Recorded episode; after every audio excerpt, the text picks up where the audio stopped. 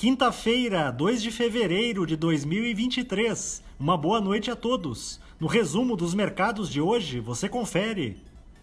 O Ibovespa terminou o dia em baixa de 1,72% aos 110.141 pontos, pressionado pela queda das principais commodities no mercado internacional e pelo tom mais duro do que o previsto no comunicado de ontem da decisão de juros do Copom. Na ponta positiva, as ações da Azul, em alta de 7,15%, avançaram por conta da expectativa do mercado de que a receita da companhia aérea aumente em função da boa alta temporada de turismo no Brasil.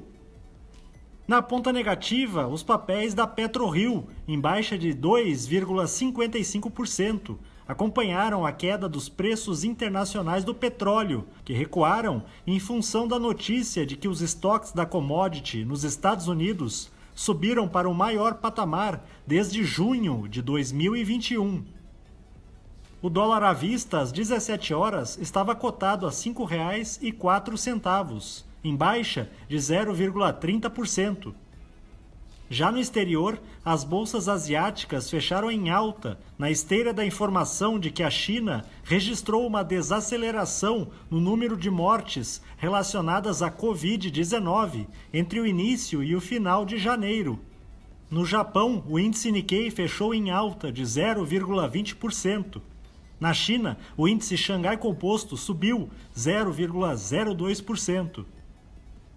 Os mercados na Europa encerraram em alta após o Banco Central Europeu e a Autoridade Monetária do Reino Unido realizarem aumentos nas suas taxas básicas de juros dentro do esperado pelos investidores.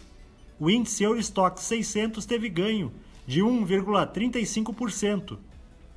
As bolsas americanas terminaram de forma mista, impactadas principalmente pela valorização dos papéis da Meta, que subiram 23,28%, refletindo a divulgação do balanço da companhia, que trouxe uma receita maior que a esperada no último trimestre de 2022.